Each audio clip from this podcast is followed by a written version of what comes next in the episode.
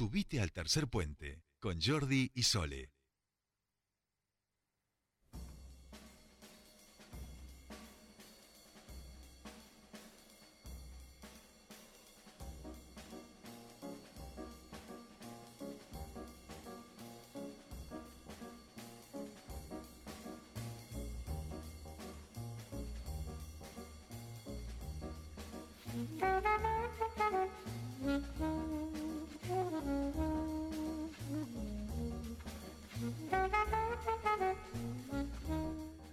Bien, seguimos aquí, 5 y 8 minutos. Se ha sumado nuestro capitán, este mediocentro fundamental eh, para hablar de fútbol y literatura en, esta provincia, Se vamos a decir. ¿Por qué se Eh, ríe? No se hace cargo. Ese es el problema. No sé por qué, claro, pero Hoy no hay aparte. foto, no hay video. eh, No puedo en, dar cuenta de en eso. el, en el grupo de, de- Voy a contar una in- intimidad. eh, en el grupo de Fuerte al Medio, tenemos un grupo, los que escribimos eh, y las que escribimos el libro, este Relatos Futboleros, él es el capitán, digamos. O sea, no es que hay una super. No, es capitán, digamos. vamos, capitán, ¿viste? Y es todo así, digo. Sí, que, entonces no, no sé por qué no se quiere hacer cargo, digamos.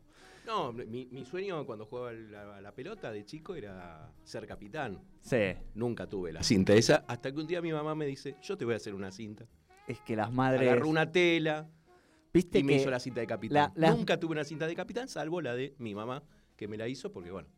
Y Las madres y el nos- orgullo es que mis dos hijos, sueños, ¿no? mis dos hijos que Sí, juegan al fútbol, sí, los dos son capitán. Bueno, Facundo fue capitán en los dos equipos que jugó acá, Pacífico Independiente, y Gonzalo es capitán en Pacífico. Así que tengo ese, esa cosa de que, bueno, mi deseo fue hecho realidad, pero a través de- de, Exacto, mis do- hijos. dos cosas. ¿no? Una, eh, la, cómo las madres con un pedazo de tela nos hacen cumplir Sí. No son- sueños. claro, ¿no? felices. Las madres con un pedazo de tela nos hacen cumplir sueños.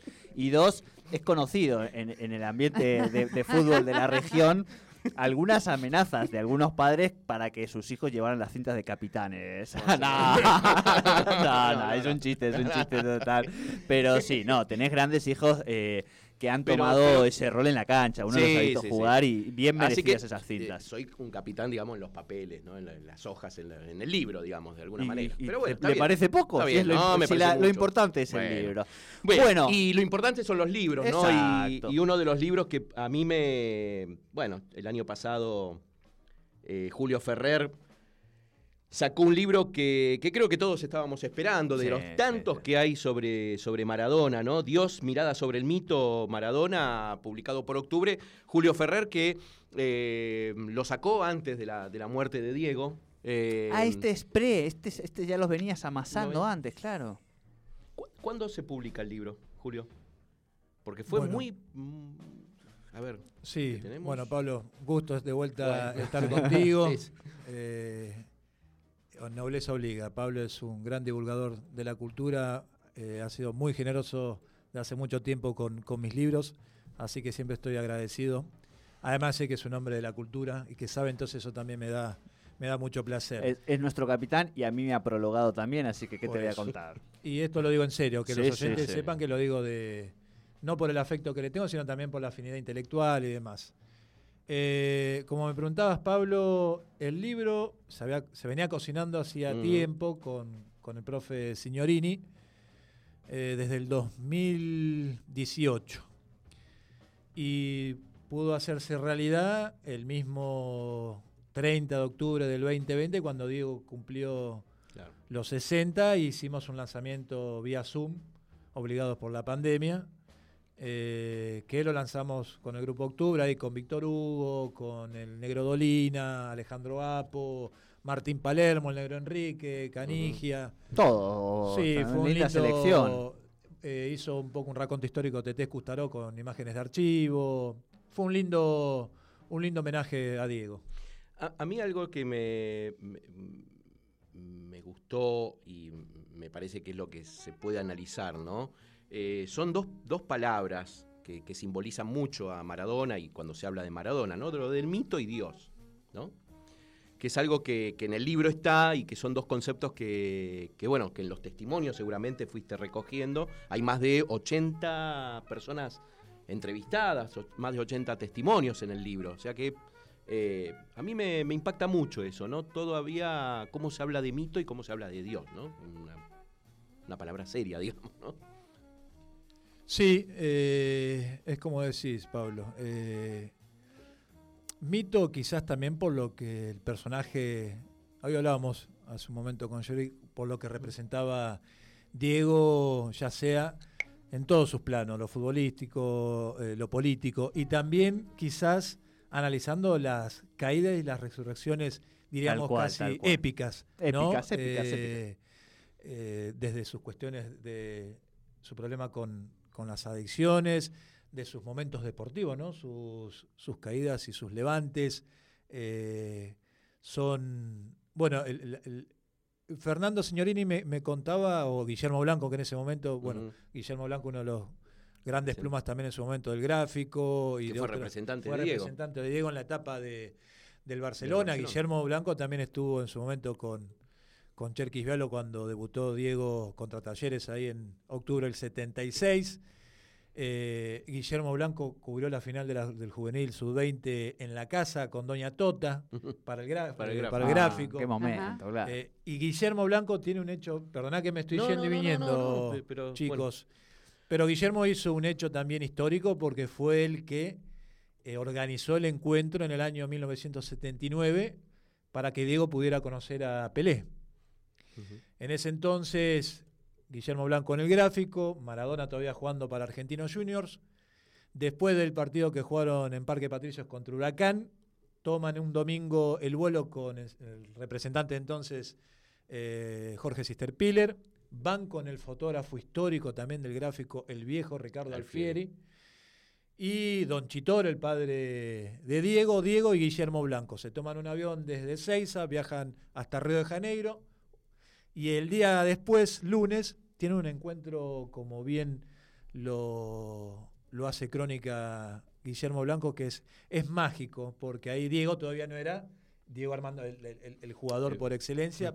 Pelé era rey en ese Claro. entonces de, del fútbol. Y ahí hay zapada con guitarra, de pelea y regalo. Y hay algunos consejos con respecto que le, le hace Pelé a lo que van a ser las exigencias si si claro. Las exigencias dentro de la competencia futbolística y las exigencias del mercado. Claro, Del claro, mercado dentro del deporte y dentro del periodismo. claro. Y ahí dijo que él estuviera fuerte, que va a venir momentos que él puede querer renunciar y demás. Y le da algunos consejos que en la nota está.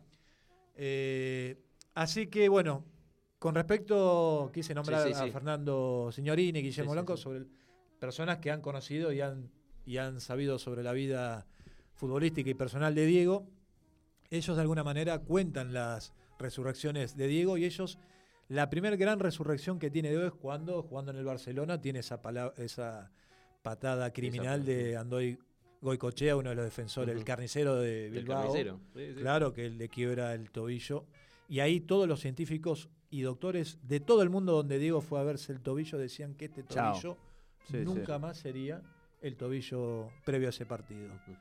Y ahí tanto Guillermo Blanco, que estuvo en la recuperación, y Fernando Signorini, que lo acompañó con otros especialistas, ven esa recuperación asombrosa. Esa es una de las grandes resurrecciones. Después claro. también Italia otras. 90, ¿no? Sí, sí, por supuesto. Italia 90 con el tobillo, El tobillo. también teniendo...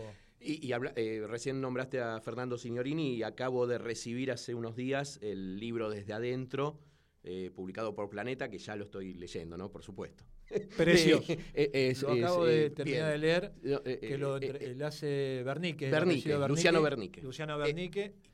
sí, sí, es, sí, sí. eh, Sí, el comienzo libro- es eh, maravilloso. eh, bueno, No se lo spoiles, a no se lo spoiles, Julio. Habrás leído muchísimo también sobre Diego, como Jordi también. Eh, creo que es uno de los libros mejores escritos sobre Diego porque Fernando Signorini, como Está de- hablábamos acá, está con él desde Claro, y desde la mirada profesional y amigo que es el que supo decir sí y no. Sí, sí, sí, sí, sí, lo Eh, dice ahí. Y en no el- hay una el- condena explícita sobre Claro. decir.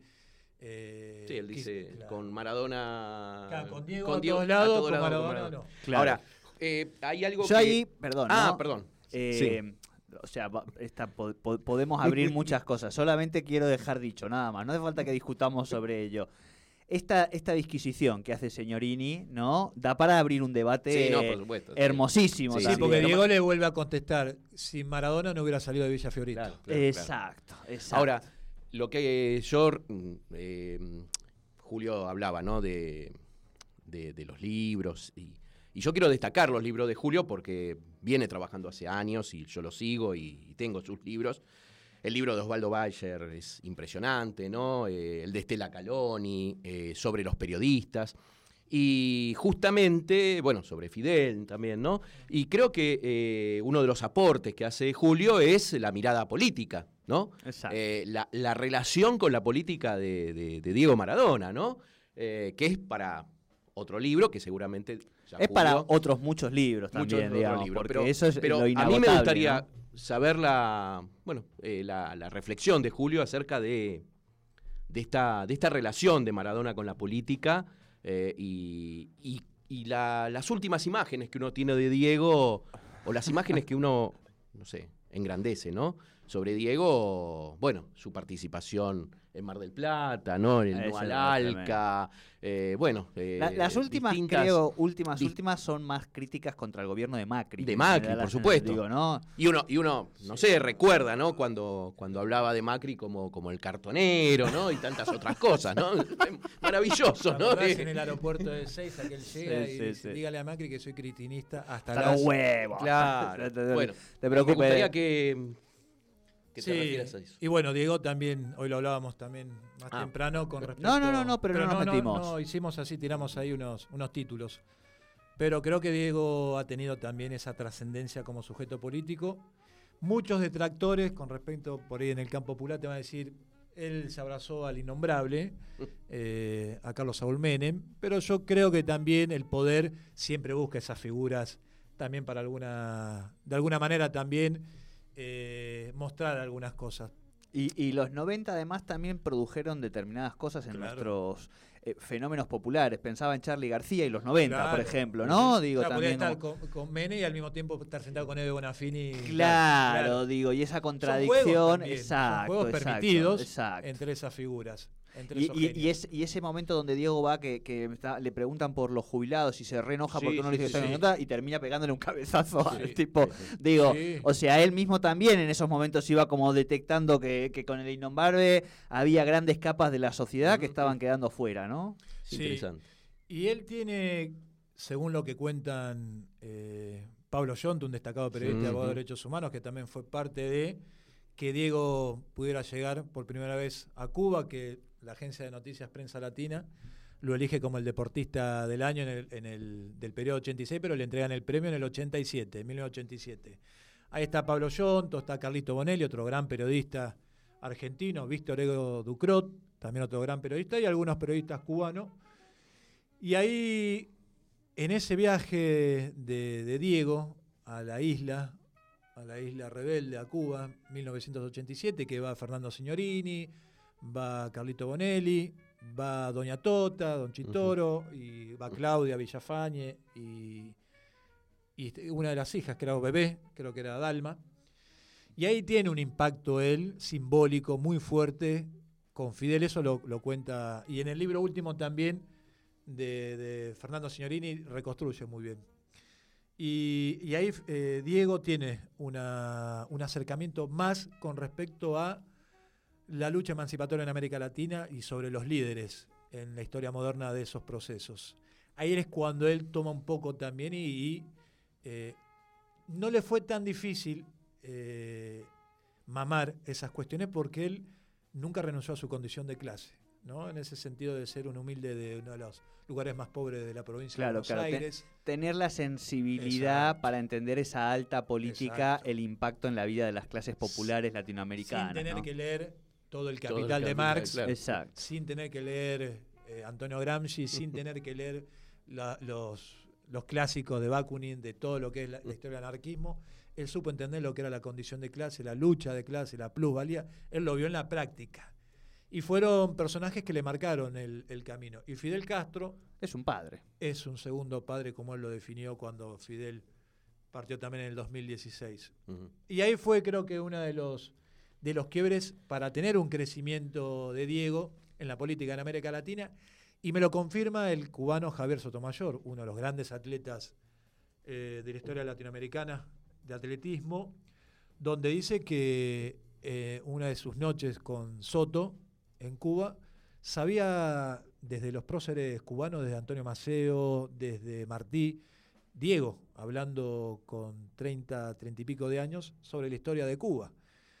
Y entonces, y después, bueno, Diego marcó, marcó tendencia y marcó con su voz y su cuerpo acompañar los procesos. Por eso Ujú. su, su amor hacia el Che, Fidel, después Chávez, acompañar los procesos en su momento en, en el 2003 con Néstor, Kirchner, Hay- con Cristina Fernández. Hay una, en- eh, cuando mueren esos días, hay una imagen para mí que da cuenta muy claramente de, de esto que estamos, de esa figura política, eh, que es la de eh, Ameo, y que lo que hace es que invierte un poco la lógica del Diego y el tatuaje del Che, y pone una imagen del Che con Diego tatuado. Tatuado. ¿No? Eh, creo que es Creo un que poco la mejor tocando. foto se la sacó Jorge Luengo, un periodista, fo- fotoperiodista de un gran fotógrafo de revista Gente, que la usó Daniel Arcucci en uno de sus gra- De- grandes de libros de libros. Sí, crónicas, no, Arcucci otro. eh, donde está Diego ahí con esa Con- foto emblemática. Eh, mm, eh, yo pienso, ¿no? Eh, mm, Julio nació en el 76. Eh, bueno, no sé, soy el más viejo, creo que de esta mesa. El más maduro. Eh, y El que nació antes. El que nació antes. y el que, en cancha de San Lorenzo de Almagro, en el viejo gasómetro, miró un partido, Apa. San Lorenzo Argentinos. Yo Apa. ni, no soy- ni era de San Lorenzo ni de Argentinos. En el alambrado, mirando cómo pateaba los córneres o cómo pateando, pateaba los tiros libres Maradona, que recién, años 78, 79, si no me equivoco, incluso iba a la cancha de Atlanta a verlo a Maradona, ¿no? Y que Y- ya se corría, que había un fenómeno, digamos. Sí, ¿no? sí, O por sea, supuesto, por supuesto. No, no, no, no voy a decir que fui al partido famoso de Talleres sí, de. Córdoba, porque no, no, no, pues soy- más o menos. porque todos fueron. Sí, sí. Eh, y, y siempre digo que, bueno, que, que era el que concretaba o el que concretó ese sueño que teníamos todos los pibes de 15 y 16 años de jugar en la primera de un equipo, Sí, ¿no? sí, sí, sí. Julio también jugó al fútbol, lo supe eh, el año pasado cuando Pero, lo, lo pero bien, entrevisté. digo, no como nosotros. O sea, parece que. que Julio, bien, Julio, ¿no? sí, sí, sí, sí, sí, Julio jugó en, en equipos importantes, digamos, ¿no?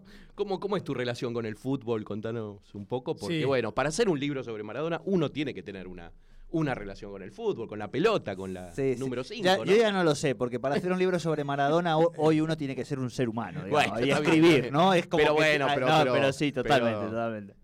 Bueno, eh, no, le digo a los oyentes, como vengo de la, soy de la ciudad de La Plata. Hincha de eh, estudiantes. Hincha de estudiantes. Uh, de La Hincha Plata. rata. Hincha rata. Sí. Acá tenemos el único pero. eh, Acá somos de gimnasia por porque Orsay, el 10 cervecería, bueno, donde jugamos Bueno, el Yo fútbol. te hago el ahora. aguante, yo te hago el aguante. Soy de River, pero estudié en La Plata y soy del pincharrata. Me parece Está está. Estamos bien, Bilardista, está bien. yo soy Está bilardista. bien, está sí, bien. sí, está yo también. Sin desmerecer a, No, a la no. escuela de Menotti. No, Bien, no, por bien, bien. supuesto, no, no. Claro. Pero sí, tengo el pasado futbolero, infantiles en el Club Estudiante de La Plata, después algunas inferiores en Gimnasia Esgrima La Plata. Tengo, Ah, ah, bien, bien. Sí, año 89 Un hasta el lobo. 92, hasta la quinta en Gimnasia. Hasta capaz que coincidiste jugando con Maxi. Eh. Categoría Gu- 76. Guruciaga. Claro, Categoría Eh, 76. Sí, no, Guruciaga creo que es No, un 78. poquito más. ¿Y después? De estu- de- Después- gimnasia? Vino el viejo, el gran Timoteo Grigol, Uh. como pasa en el fútbol, a veces se queda, a veces no. Me fui a Cambaceres, es un equipo Sí. en ese entonces de la tercera división de Ensenada, uno de los más. Hace muy poquito acaba de cumplir su centenario, un sí. club histórico, un club muy popular. Eh, O sea que Julio también pertenece a esta, a esta camada de exfutbolistas que después encontramos en la literatura, en la escritura, Lo que no- nuestro no- lugar en el mundo. lo El lugar mucho, donde concretar esos sueños. Pero, pero uno lo disfrutó. Lo claro, disfruté, claro. después fui en Arsenal de Sarandí cuando estaba en la B, en el año Ajá. 94-95, y ahí por cuestiones familiares no pude seguir. Sí, fue, y me dolió haber eh, dejado el fútbol. Fue un, un, un hueco en mi vida dificilísimo. Lo sufrí. Pero, y después mantenés fútbol con amigos en la Sí, materia. sí, eso sí. Además, no es que me quiera hacer automóvil, pero tenía muchas cualidades y Posibilidades. de poder Claro. llegar. Sí, me dolió muchísimo. Fue un, fueron unos años difíciles. No para terapia, Sí, sí. O que no me animé a hacer libros, terapia. capaz. No, no, no me Eh, animé. para- Era para terapia. eh, Era para terapia. Es para Sigue terapia. siendo para terapia. ¿Pero qué te parece? Sigue siendo para terapia. Es- es- me es- dejó muchos amigos el fútbol, Claro. me dejó muchas enseñanzas. Hoy lo hablábamos con respecto a la condición humana, el fútbol. Exacto. Eh, claro. Los vestuarios te enseñan, el bañarte desnudo con gente te enseña un montón de cosas, a vencer la timidez, las relaciones sociales, Sí. ver lo malo, lo bueno del fútbol, eh, las cosas por debajo. Y uno va viendo esos análisis de la vida que te va mostrando y me sirvió para la vida. Después la vida me dio otra oportunidad con el periodismo.